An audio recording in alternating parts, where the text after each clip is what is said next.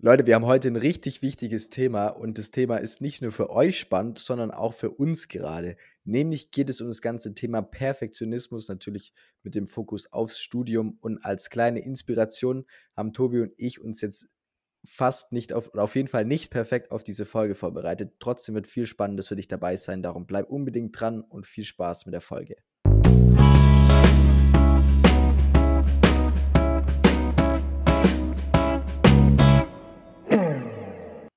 Yo Leute, herzlich willkommen bei Tipps auf Augenhöhe, der Podcast, in dem du die Tipps für die Zeit in der Uni bekommst, die wir uns gewünscht haben. Genau, jetzt haben wir uns, wir haben weder den Wikipedia-Seite aufgerufen, um zu schauen, was Perfektionismus ist, noch haben wir ähm, selber Perfektionismus betrieben. Das heißt, wir werden jetzt hier aus unserer Erfahrung mit Perfektionismus reden und halt auch, wie wir das ganze Thema umgangen haben oder umgehen. Jetzt ist natürlich, Tobi, möchtest du anfangen? Möchte ich anfangen? Gerne. Ja, Perfektionismus, ich finde, das ist eigentlich ein ziemlich interessantes Thema und mich freut es auch richtig, dass wir da heute drüber sprechen können. Und zwar finde ich, ist das was, was eigentlich, sag ich mal so, im Leben ja relativ oft oder häufig auftritt. Das heißt, der Perfektionismus startet ja eigentlich im Endeffekt, wenn man mal so zurückdenkt, mit der Zeit, mit der man Noten bekommt. Weil wenn ich in der Grundschule, also sowas zu mir, zumindest bei mir, in der ersten und zweiten Klasse halt, sag ich mal, so einen Text bekommen, wo drauf steht, okay, der Tobias Roth hat zwar aufgepasst und ist nicht eingeschlafen, kam aber dreimal zu spät, so als Beispiel. Dann ist es ja, sag ich mal so, für, mein, für meine Persönlichkeit ein bisschen kränkend, dass ich da vielleicht jetzt eingeschlafen bin oder nicht so ganz so gut war. Aber ich kann mich ja nicht vergleichen, weil beim Fabi steht was anderes drin, bei der Rebecca steht was anderes drin und so weiter und so fort. Und wenn ich dann anfange, diese Noten zu bekommen in der Schule, finde ich, dann beginnt man auch so drüber nachzudenken, ach, jetzt habe ich hier eine 3 gehabt, der andere hatte hier eine 2. Warum denn? Das muss ich anders machen. Und man kommt teilweise, also nicht alle, ich sag mal, ich war in der Schule jetzt vielleicht nicht der perfekteste oder habe da auch den Perfektionismus oder den Fleiß nicht so ausgelebt. Aber man schafft es halt immer so, sich zu vergleichen. Und diese Vergleiche, finde ich, führen halt einfach immer dazu, dass man sich irgendwie immer weiter treibt, was ja nicht unbedingt schlecht ist, sage ich mal. Also wenn man sich zum Äußersten treibt, wenn man schaut, dass man produktiver wird, wenn man sich mehr organisiert, wenn man fleißiger ist.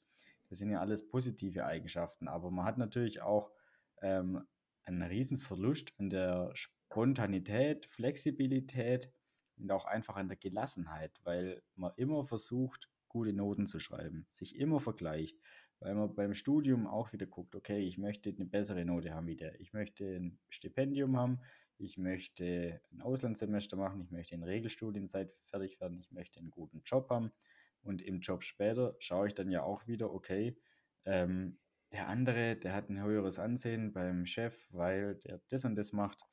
Ähm, ich möchte das auch machen. Dementsprechend macht man Überstunden, macht ja andere Sachen, die man vielleicht im Nachhinein nicht machen sollte. Und man hat da irgendwie so ein Stück weit so ein, so ein Rad, in das man da reinspringt, wo man halt, ja, sich immer, immer weiter zu den, zu, zu, zu neuen Herausforderungen und auch zu neuen Dummheiten, finde ich, ein Stück weit treibt, wenn man das richtig äh, sagen kann. Wie siehst du das, Fabi? Ich finde das, was du gesagt hast mit dem Vergleichen, das ist schon echt ein großes Ding weil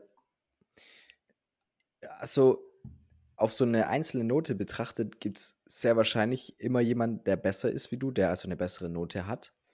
Es kann aber sein, dass wenn du der Beste bist in der Note, die meiste Punktzahl und damit auch die beste Note hast, dass wenn du zu Perfektionismus neigst, dass du dich dann vielleicht in anderen Aspekten dann ähm, vergleichst. Also bei Vergleichen ist immer so die Faustregel, okay, vergleiche dich mit der Person, mit der du, die du gestern warst. Also wenn du gestern eine 3 hattest und heute eine 2,7, dann ist es geil. Dann ist es die richtige Richtung und es ist sehr cool und da kannst du auch echt stolz sein. Und die zweite Regel beim Vergleichen ist, wenn du dich mit einzelnen Personen vergleichst, dann mit der kompletten Person und niemals mit einzelnen Aspekten. Wenn du dich jetzt zum Beispiel mit du hast, sagen wir, du hast zehn Freundinnen und Freunde an der, an der Uni. Und die eine ist richtig gut in Mathe, der andere ist richtig gut in BWL, die eine ist richtig gut in Werkstoffkunde. Und du vergleichst dich quasi immer mit den, mit den besten Aspekten von den anderen, dann wirst du natürlich dich auch immer so ein bisschen minderwertig fühlen. Aber keiner hat dieses alles perfekt. Vielleicht ist es in der Uni alles stimmt, dann ist es vielleicht irgendwie, ähm, keine Ahnung, Disziplin beim Sport ist nicht da oder sowas. Also wenn ihr euch mit jemandem vergleicht, weil ihr merkt, dass, ähm, dass ihr halt irgendwie das unterbewusst in diese Muster reinfallt, dann vergleicht euch mit der kompletten Person und wichtiger ist, wenn ihr euch mit einer Person vergleichen wollt, dann mit der Person, die ihr gestern wart. Und ich glaube auch, Perfektionismus ist ja auch so, eine, ist so ein Schutzmechanismus, so Schutz vor dem Gefühl, etwas nicht gut gemacht zu haben. Ich glaube, die Gefahr dahinter, also das ist auch ein Riesenvorteil. Darum, Perfektionismus an sich ist nicht schlecht. Es gibt Aufgaben, in denen ist Perfektionismus das Wichtigste, was es gibt. Sagen wir jetzt zum Beispiel, ihr seid hauptberuflich, ähm, produziert ihr Maschinen für Medizintechnik, wo es halt wirklich darum angeht, die, die im Auge operieren. Da geht es dann halt wirklich darum, dass es in einem, was weiß ich, Nanomillimeter-Bereich alles passt. Also da ist Perfektionismus unfassbar wichtig.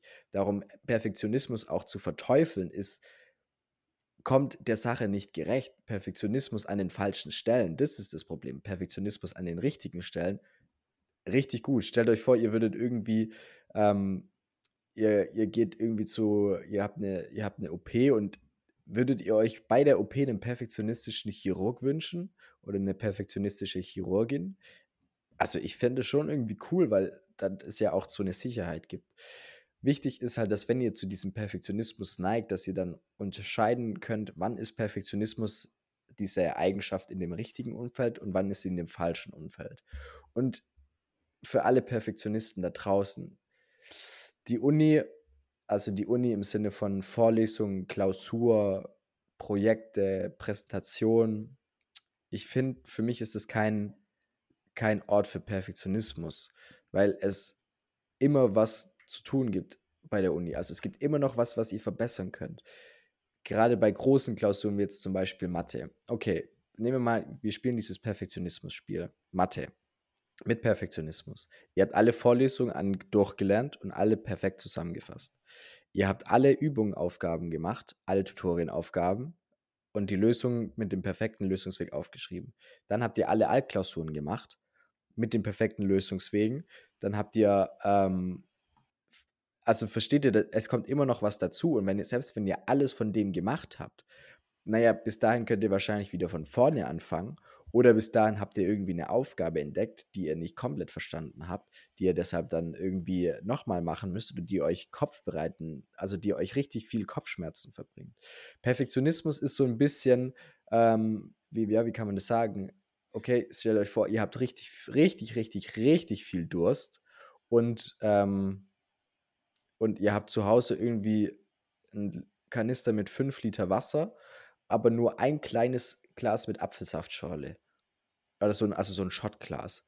So jetzt jemand, der nicht perfektionistisch ist, würde vielleicht dieses Shotglas Apfelsaft trinken und sich dann äh, mit dem Apfelsaft vollends den Durst stillen. Ein Perfektionist, der könnte vielleicht dazu neigen zu sagen, oder der, vielleicht ist Perfektionismus zu sagen, hey krass, jetzt habe ich nur so wenig Apfelsaft und ich brauche unbedingt mehr Apfelsaft, weil ich doch so Durst habe, ohne diesen ganzen Wasser, diesen Kanister mit Wasser zu sehen. Also so der Fokus auf das, was noch fehlt, obwohl das, was schon da ist, schon riesen, riesen, riesengroß ist.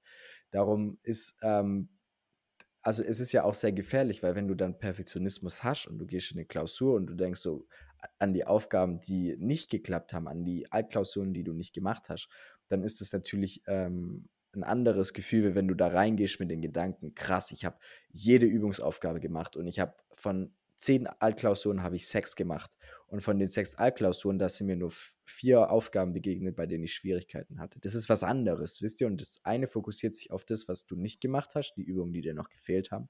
Und das andere fokussiert sich auf die Übungen, die geklappt haben, die du gemacht hast. Und dementsprechend gehst du auch mit einer anderen Einstellung in eine Klausur. Jetzt ist natürlich die große Frage, Perfektionismus ist nicht gut, ist nicht schlecht. Es kommt immer darauf an, um welchem, in welchem Umfeld Perfektionismus stattfindet. Tobi, was ist so dein, was ist so dein Rat? Wieso ist perfekt oder wie wird man Perfektionismus in, den, in dem Umfeld, in dem er nicht nützlich ist, los oder schränkt den ein? Also zum Thema Umfeld und Perfektionismus würde ich jetzt auf jeden Fall mal sagen, dass Perfektionismus so eine menschengemachte Krankheit ist, wenn man das so sagen möchte, die sich jetzt auch ein Stück weit, sag ich mal, durch die Eltern oder durch die Generationen trägt, weil ich sag mal, das Thema Perfektionismus, vorhin habe ich es gesagt, fängt ja in der Grundschule so an. Ähm, wie gesagt, wir haben das nicht gegoogelt, das ist nur unsere Meinung oder meine Meinung jetzt in dem Fall. Ich habe jetzt vorhin nochmal drüber nachgedacht, während der Fabi jetzt die Wörter gesagt hat und ich habe vorhin gedacht, eigentlich ist doch falsch, weil der Perfektionismus fängt doch schon, fängt doch schon viel früher an. Also diese Erziehung zum Perfektionismus. Und zwar, man wird ja im Endeffekt immer damit erzogen mit, hey, du musst mal gucken, dass du studierst, du musst mal schauen, dass du einen guten Job hast, dass du, dass du dein Haus abbezahlt bekommst. Das sind ja alles immer so diese Erwartungen, die einem im Endeffekt so nicht reingedrückt, aber die einem halt immer vorgesagt werden. Und ich finde, seit ich das Phänomen mit dem Trump ähm, immer wieder begleiten konnte, wo ich halt gesehen habe, okay, der Trump, der sagt irgendwas, ob es stimmt oder ob es nicht stimmt, ist egal. Er muss es nur oft genug sagen und irgendwann macht man das oder irgendwann wird man so. Ähm, ich habe das selber jetzt auch schon ein paar Mal probiert bei Leuten oder, oder einfach gemacht und ich kann euch wirklich sagen, es ist mit der Zeit einfach so. Also man, man nimmt es wirklich so wahr mit, hey, der hat es jetzt schon zehnmal gesagt, dann ist es so. Der Corona-Impfstoff funktioniert nicht, hör dir das zehnmal an und du glaubst dann im Endeffekt auch, dass der Impfstoff nicht wirkt. Also man lässt sich da ja schon stark beeinflussen. Und ich glaube, dass das Thema Perfektionismus einfach auch was ist, was in der deutschen Gesellschaft da richtig, richtig stark verankert ist.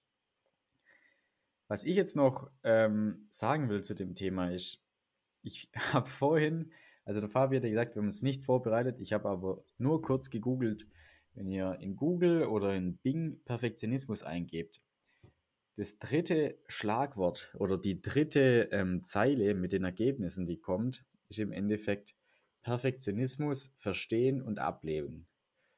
Und die Nummer 4 ist auch Perfektionismus ablegen. Nummer 5 heißt auch Perfektionismus ablegen. Nummer 6 Perfektionismus und Stress. Das heißt, es wird mit diesem Thema Perfektionismus eigentlich auch sehr viel Negatives verbunden.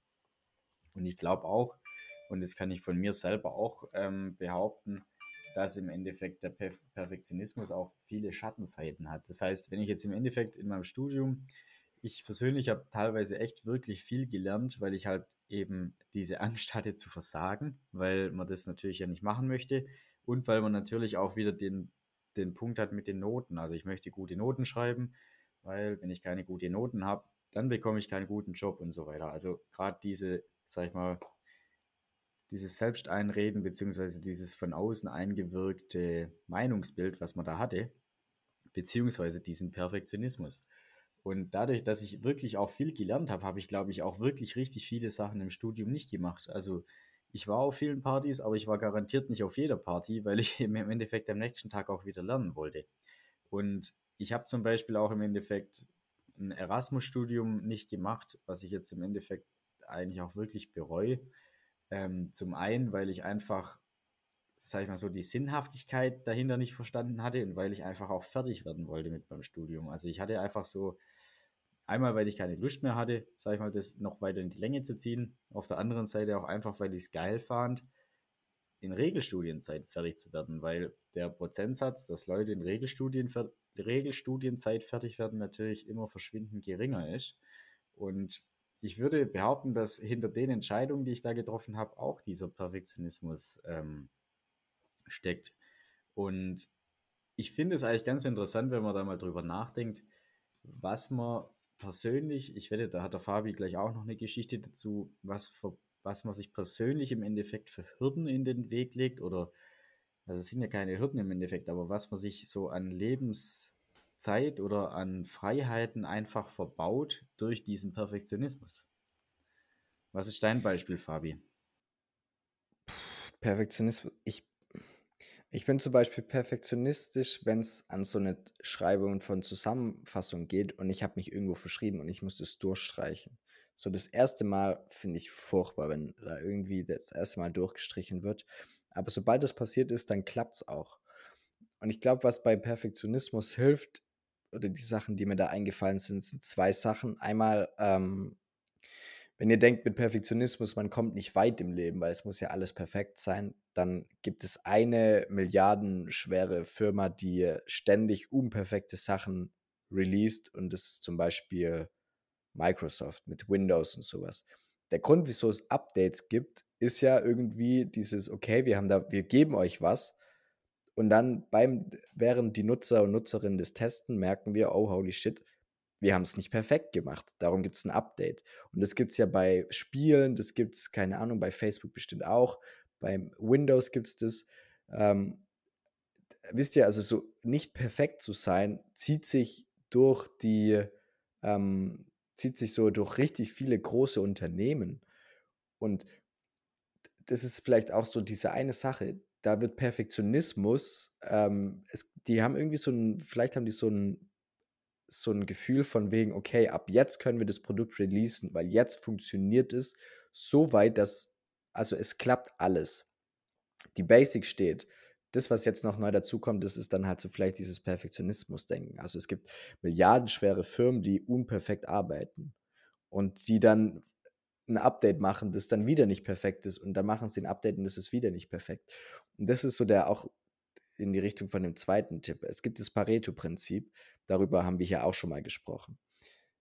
Das sagt, dass du innerhalb von 20% deiner Zeit 80% vom Ergebnis schaffst. Also dieses 20-80-Verhältnis.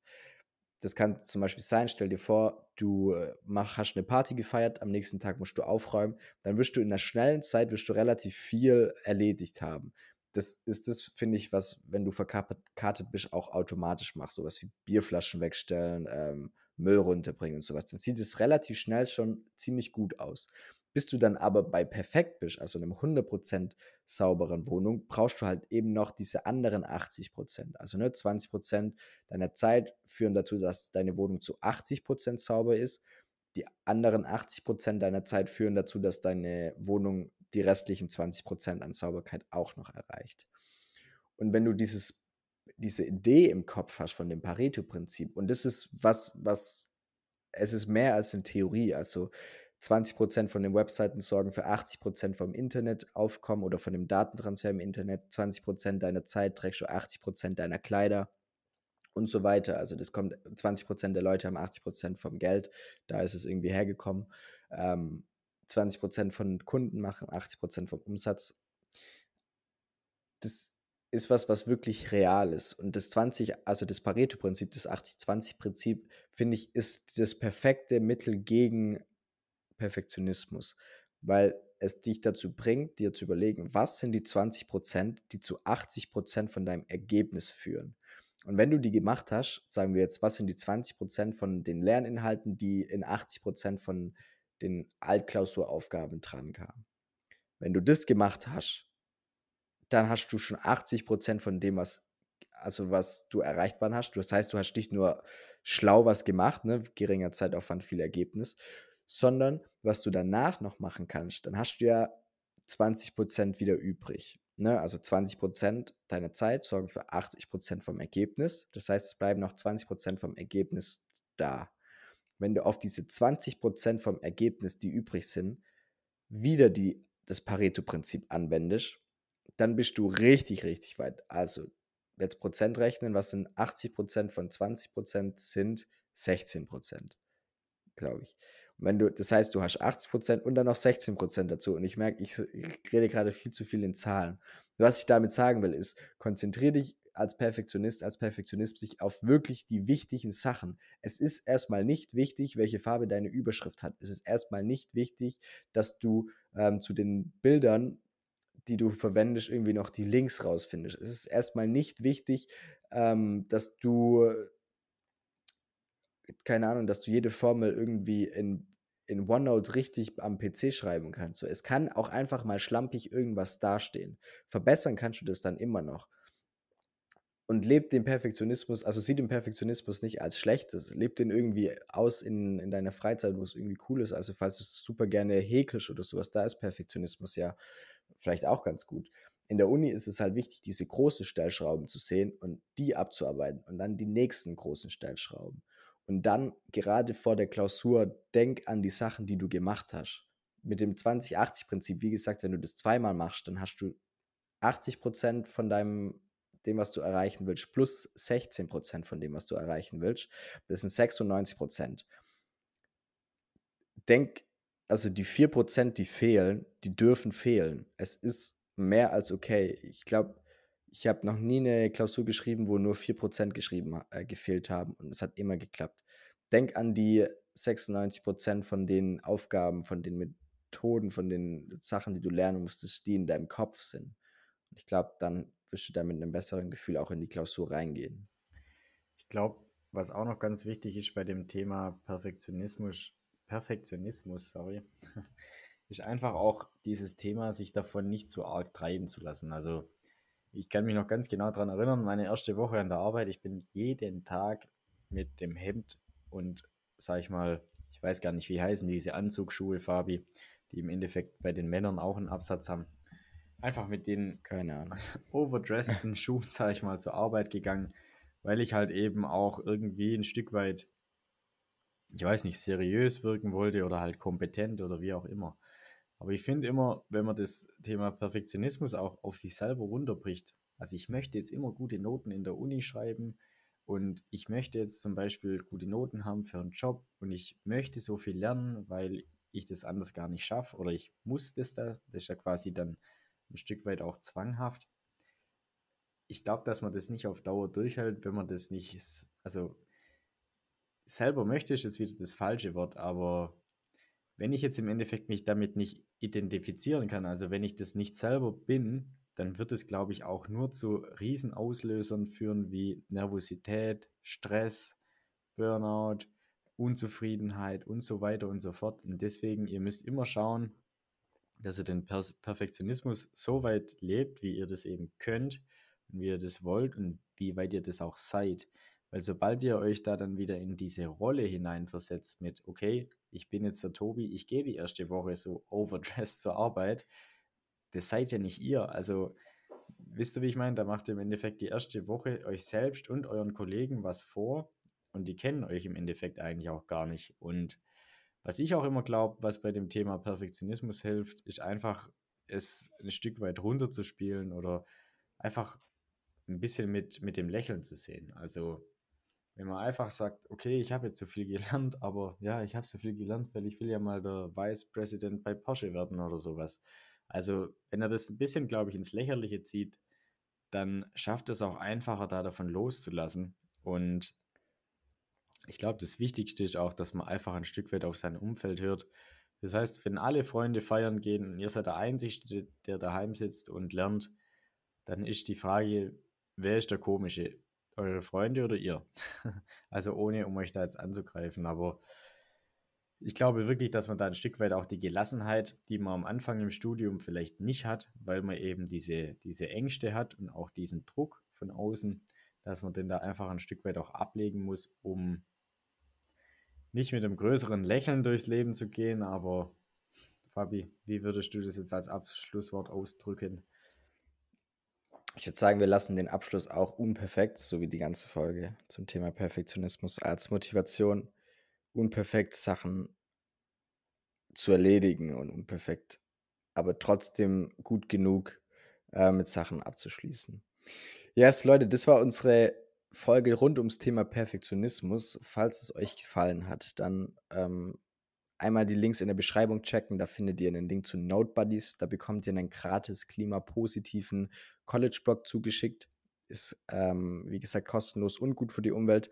Und wir würden uns super freuen, wenn ihr auch uns auf Instagram folgt. Wir heißen Tipps auf Augenhöhe. Darum hol jetzt dein Handy raus, klick auf den Instagram-Link und schreib uns sehr gerne auch deine Frage rund ums Thema Studium. Das war's von uns. Vielen Dank fürs Zuhören. Macht's gut, Leute, und bis bald.